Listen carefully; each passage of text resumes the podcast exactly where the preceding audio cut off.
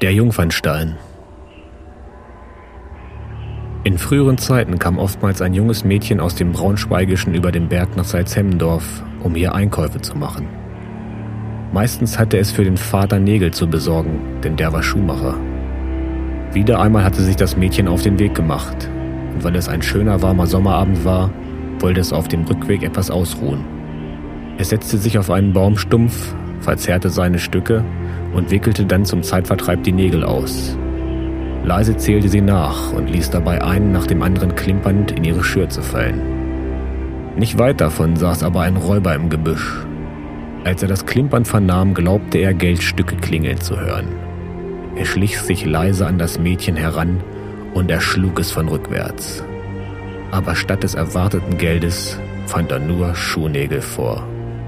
Zur Erinnerung an diese Bluttat errichtete man an der Mordstelle einen Gedenkstein und nannte ihn den Jungfernstein.